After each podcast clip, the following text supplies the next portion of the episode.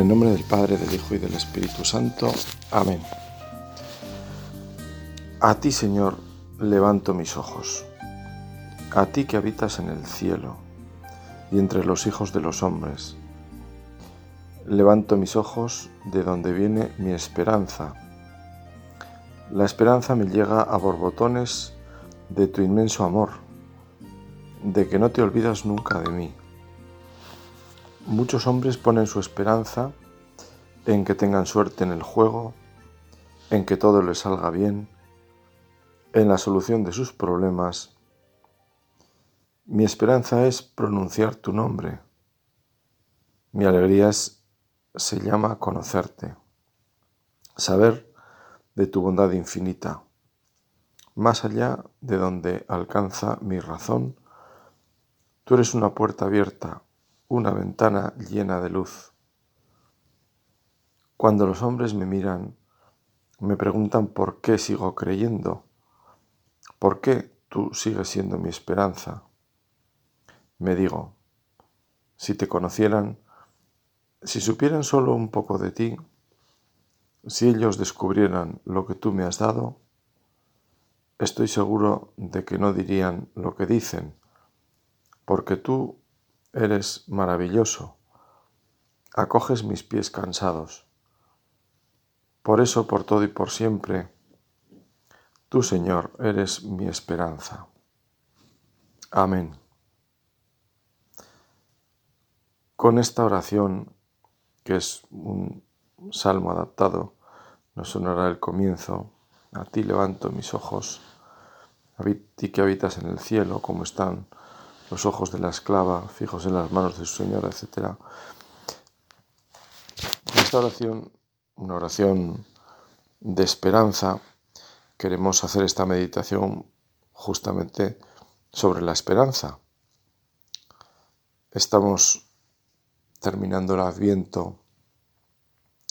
Quizá cuando esta meditación se publique, por decirlo así, pues estemos ya en Navidad, no lo sé, pero es igual porque si el adviento es esperar, una de sus notas, digamos, es la esperanza, la primera vela que se enciende en color verde en la corona de adviento, según la simbología que solemos utilizar, pues expresa eso, la esperanza, tiempo de esperar, de esperar evidentemente al Señor, al Señor que, que viene, que vino pero que vuelve, que viene al Señor que vendrá. Maranatá, ven Señor Jesús, esa oración que la Iglesia mm, pues sigue haciendo desde que existe, pidiendo al esposo que vuelva. No nos tiene que, nos tiene que alegrar pensar en la vuelta del Señor. Eh, recuerdo que al comienzo del Adviento una persona me comentaba con extrañeza que él reza mucho para que vuelva el Señor, para que venga ya definitivamente. Él lo decía porque estaba un poco hastiado de este mundo, de un poco desesperanzado, un poco de todo, en fin. Yo quiero que el Señor vuelva y me dicen que estoy loco de decir eso y tal. Y digo, hombre, no, loco, ¿cómo vas a estar loco? Si la iglesia lleva pidiendo a Dios que vuelva desde hace todos los días en todas las misas del mundo, pues imagínate. Menuda colección de locos estamos aquí entonces. Otra cosa es en qué sentido pedimos esto, ¿no?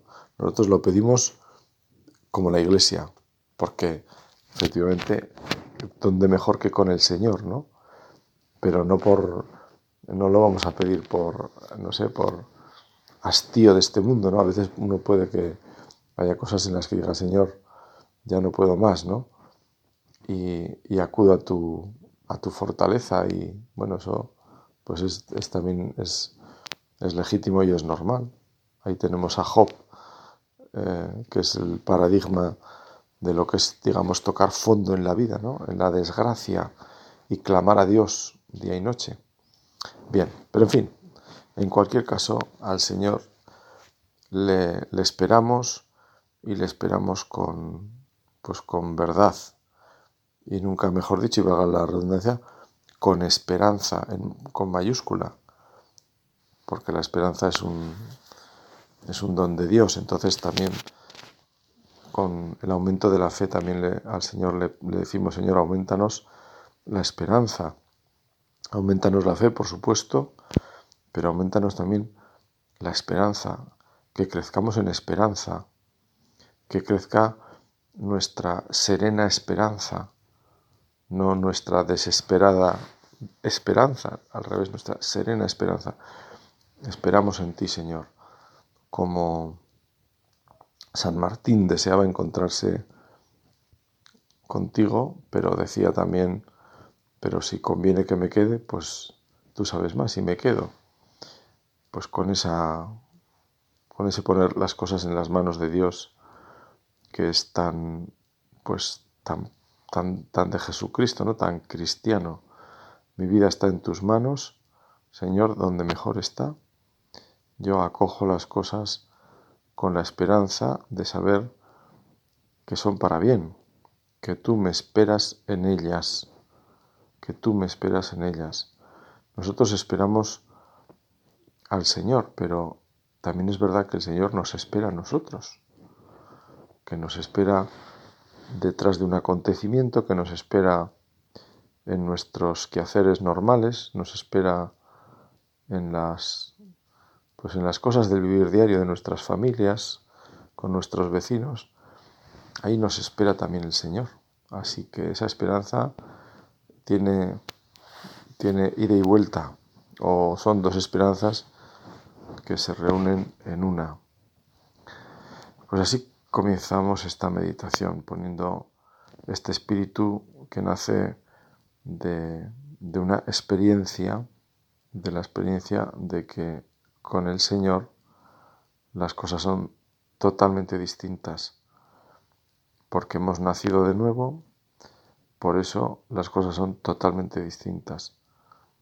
Por eso, como decía este salmo, levantamos nuestros ojos cuando rezamos, como hacemos ahora, hacia donde viene nuestra esperanza, que es hacia ti, y esa esperanza pues nos llena, es nuestra auténtica alegría. Nuestra alegría no tiene que ser que los problemas se resuelvan, que no está mal que se resuelvan los problemas, aunque como decía un amigo mío, cuando se resuelve un problema a la vez ya está surgiendo otro en otro sitio. Y es verdad, la vida, yo creo que la experiencia que podemos tener cada uno de nosotros, esto lo ratifica. Siempre hay problemas, siempre hay, nunca hay, digamos, que digo, bueno, ya no hay problemas, ya no hay, bueno, recuerdo a este, a este efecto una, una madre que me decía en una ocasión como una madre de familia numerosa, seis hijos, y me decía, oye, en mi familia, qué bien estamos, mi marido y yo, que ya tenemos unos años, que estamos bien de salud, mis hijos están ya todos casados, uno uno está en el seminario, los nietos están bien, mis hermanos están bien, en fin, oye, está todo bien y en mi familia. Y decía ella, no me lo creo, o sea, digo, enseguida esto se va, se va, algún, algún problema vendrá, algo pasará, ¿no? Y ahora estoy pensando, años después de aquellas palabras, pues cosas que han pasado en esa familia que yo conozco un poco, ¿no? Y efectivamente siempre vienen cosas, ¿no? Siempre vienen cosas. No hay un, estado ahí, digamos, de, de plenitud nunca. Por eso nuestra esperanza está en el Señor. No en que no haya problemas, no en que no haya dificultades o contrariedades, eh, sino en que el Señor está con nosotros. Él es el Manuel.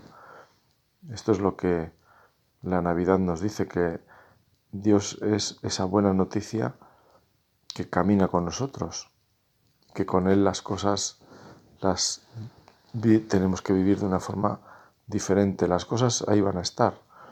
Las enfermedades no van a, no van a, no van a cambiar. Hemos pasado un virus, pues a lo mejor vienen tres distintos y peores, no sabemos. Pero el Señor estará, el Señor estará. Y nuestra esperanza definitiva es, el, es, el, eh, es estar con Él en el cielo. Y nuestra esperanza es dar a conocer este misterio de Dios con nosotros a quienes nos rodean. En primer lugar, con la con nuestra propia vida, con, esa esperanza vivida en, las cosas de cada día.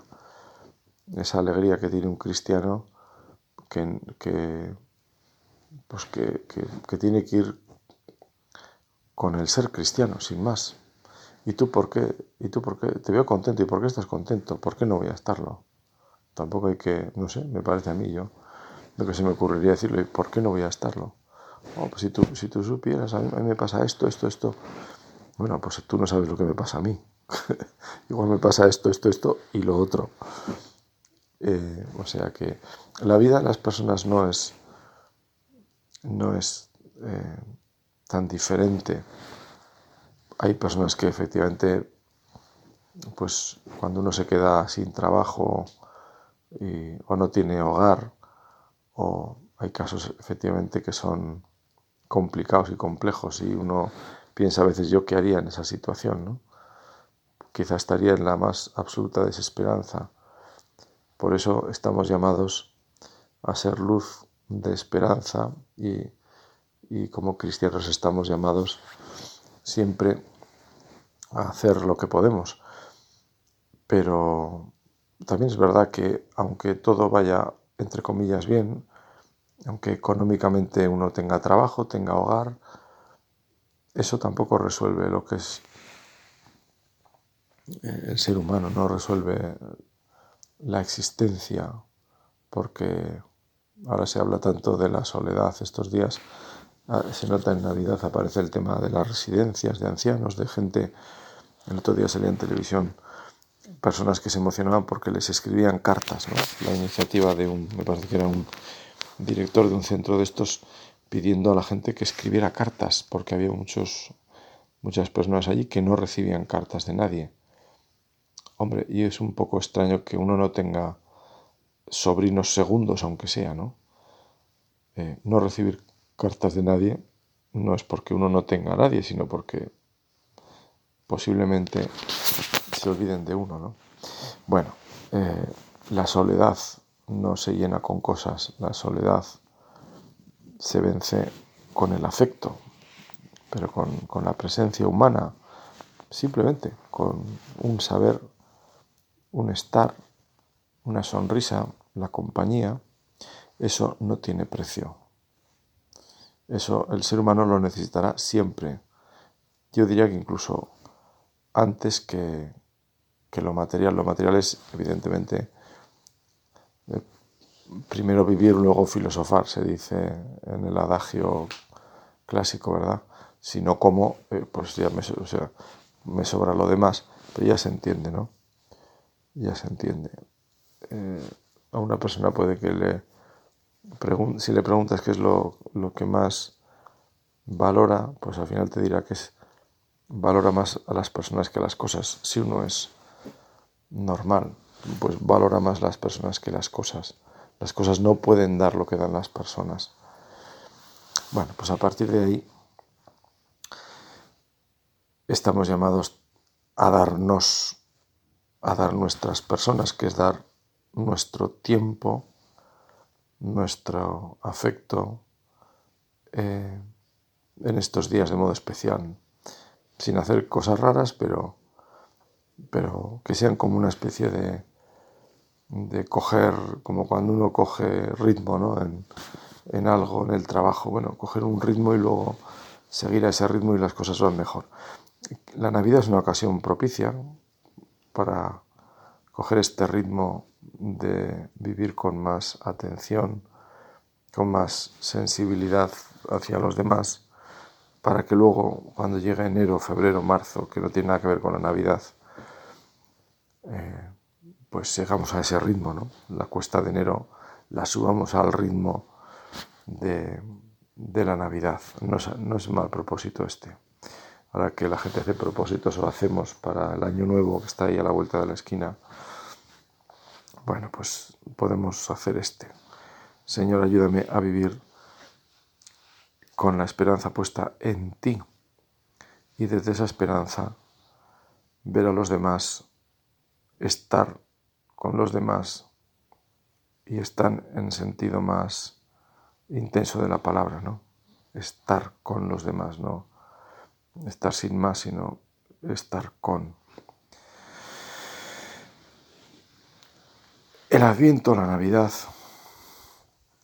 pues nos ayudan a vivir, como digo, todo esto y ojalá, ojalá que sepamos pues también ordenar nuestra vida con esa imagen, esa especie de, parábola del bote que es tan recurrente, ¿no? el, bote al que hay que meter piedras de distintos tamaños y al final un par de puñados de arena. Pues si uno va metiendo primero lo importante, las piedras grandes, y va metiendo las de menor tamaño, las de menor, las de menor, al final cabe incluso la arena que irá entrando por los resquicios de las piedras. Esto expresa la importancia de las cosas, de las piedras grandes, las cosas más importantes, que no son tantas, que no son tantas. Eh, así cabe todo en nuestra vida. Si metemos primero las tonterías, la arena, pues la arena va a llenar el fondo del recipiente y luego al final las piedras grandes no van a caber no va a ser posible ponerlas. Tenemos que poner siempre primero las cosas importantes. ¿Eres tú el que ha de venir? Escuchábamos hace unos días en el Evangelio. ¿O tenemos que esperar a otro? Esta pregunta que le hizo los discípulos de Juan, enviados por este, de Juan Bautista, a Jesús. Y Jesús la respondió no directamente, sino a partir de los signos. ¿Qué signos veis? Los ciegos, los ciegos ven, los cojos andan, los muertos resucitan. El anuncio se, el evangelio se anuncia. Signos de esperanza. Puede ser también un buen propósito ver, eh, convertirme primero en signo de esperanza para otros, por la, mi fidelidad, mi cristianismo tomado más en serio, y luego ver estos signos de esperanza que son los signos de Jesucristo, los ciegos que ven, los cojos que andan, es decir, la salvación de Cristo. En el fondo, cada cristiano estamos llamados a ser un signo de Cristo. Debiéramos ser parte de esa respuesta. ¿Dónde está Cristo? ¿Dónde está la esperanza? ¿Qué, razones tengo yo para esperar un cristiano? Porque esa persona que no es distinta a mí vive el perdón, vive la caridad, que es en el fondo todo, porque la caridad es es el perdón, es la paciencia, es la comprensión. Bueno, pues eso lo vive de una forma distinta. Es una persona que vive con más sosiego, que, que la veo más centrada, que lleva una vida más sobria, que no necesita, no sé, llenarse de cosas, ¿no? Ni, no vive agobiada como una pelota botando de aquí para allá, sin saber, hacer, saber muy bien qué es lo que busca. ¿no? Un, cristiano es un auténtico signo. Y claro, a mayor oscuridad, la luz brilla más.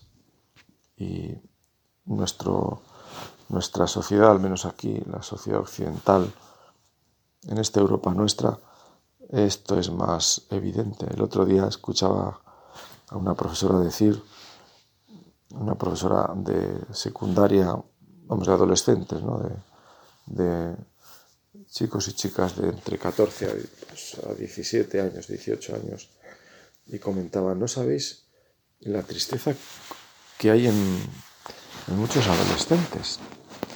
Me llamó la atención la tristeza que hay en muchos adolescentes. Y decía ella, es que veo más contentos a sus abuelos que a ellos, y me lo dicen a veces ellos. Mi abuelo está más contento que yo. Caramba. Hay más, es verdad, eh, que hay, claro, es lógico también. el Señor lo, tenemos menos presente en este mundo, pues lógicamente brillan, entre comillas, brillan, eh, pues las tinieblas son más evidentes, ¿no? Por eso la luz de un cristiano se tiene que notar más. Se tiene que notar más. Tenemos que pedirle al Señor, y se lo pedimos ahora, ser luz de la luz. Brillen así vuestras obras para que den gloria a vuestro Padre del cielo.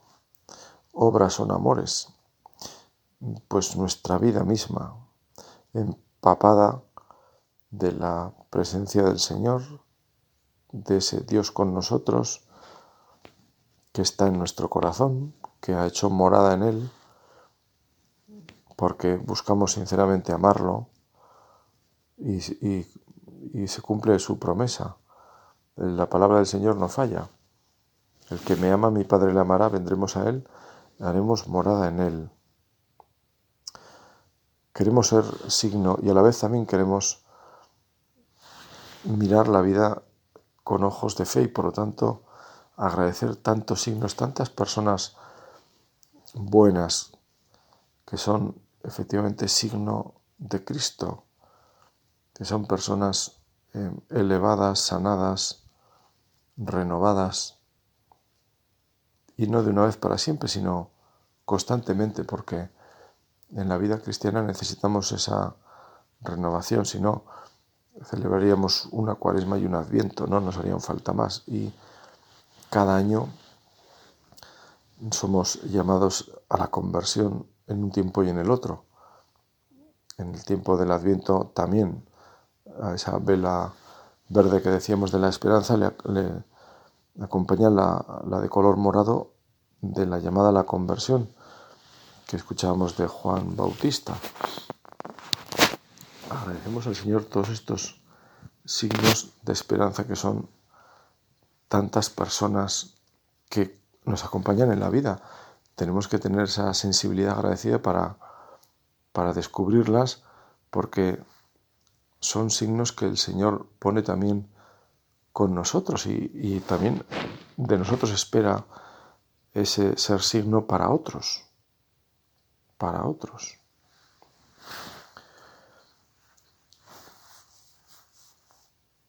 Aumentanos la fe, aumentanos la esperanza. Por la esperanza aspiramos a la eternidad y ponemos nuestra confianza en el Señor. No nos apoyamos en nuestras fuerzas, sino en los auxilios de la gracia del Espíritu Santo. Siempre es así.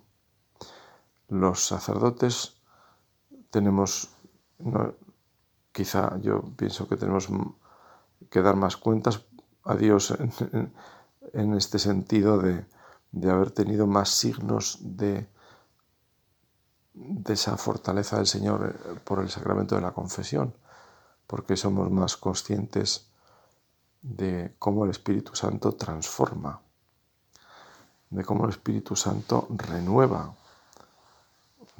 de eso que rezamos en esa oración, pidiendo al Espíritu que seque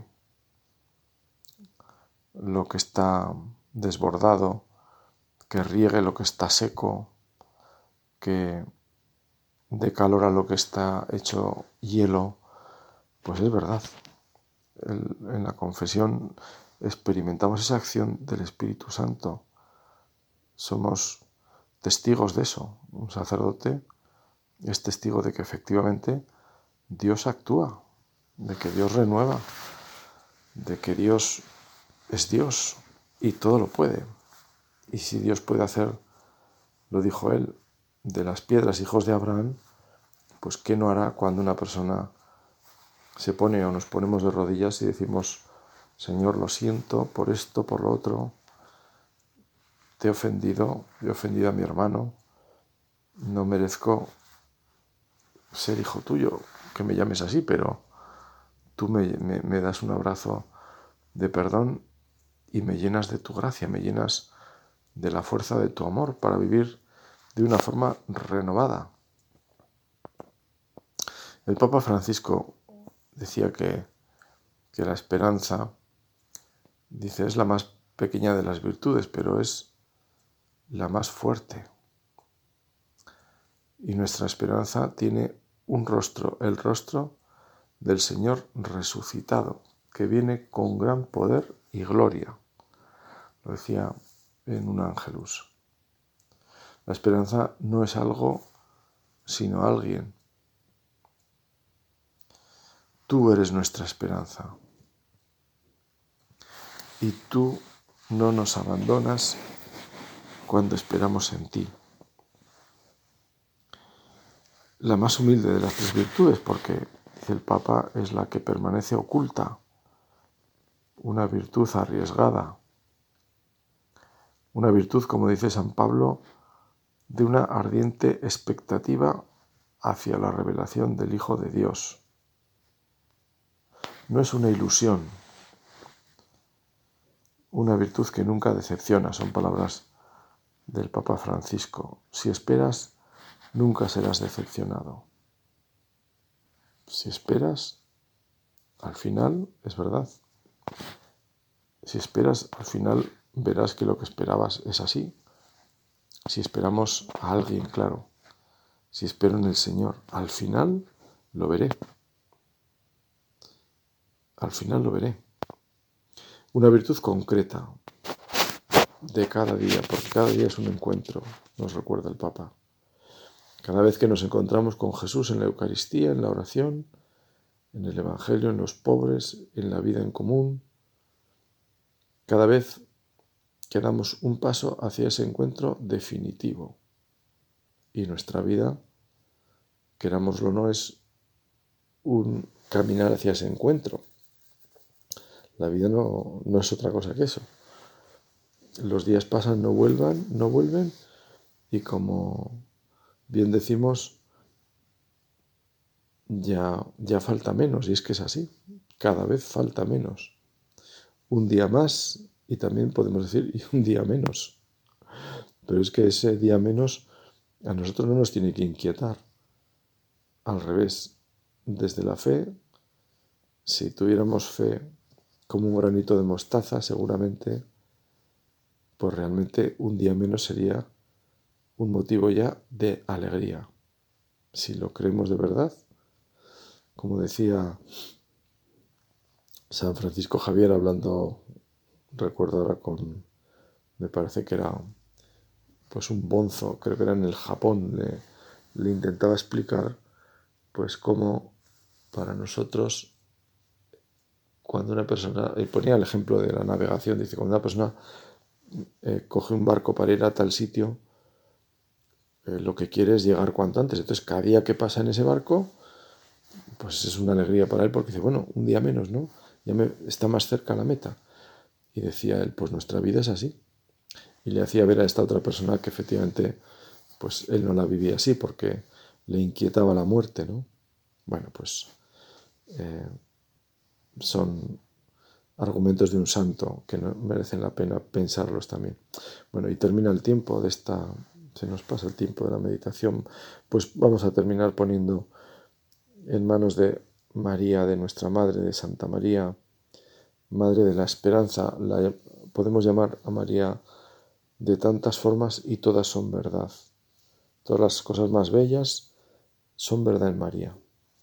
Es verdad que esperó contra toda esperanza y creemos que está en el Señor, que está con Dios en la plenitud de su vida, es decir, en su cuerpo y alma.